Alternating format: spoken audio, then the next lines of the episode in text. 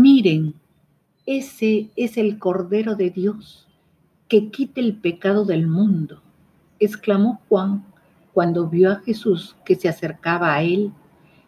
Y dice más, a él me refería yo cuando dije, después de mí viene uno que es más importante que yo, porque existía antes que yo.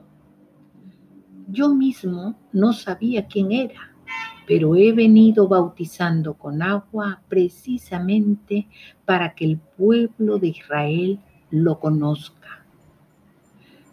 Juan también declaró, he visto bajar al Espíritu Santo del cielo como una paloma y reposar sobre él.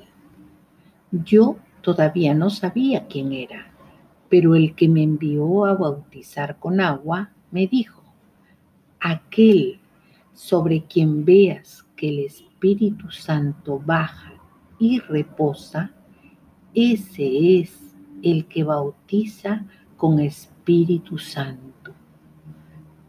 Ya yo lo he visto y soy testigo de que es el Hijo de Dios.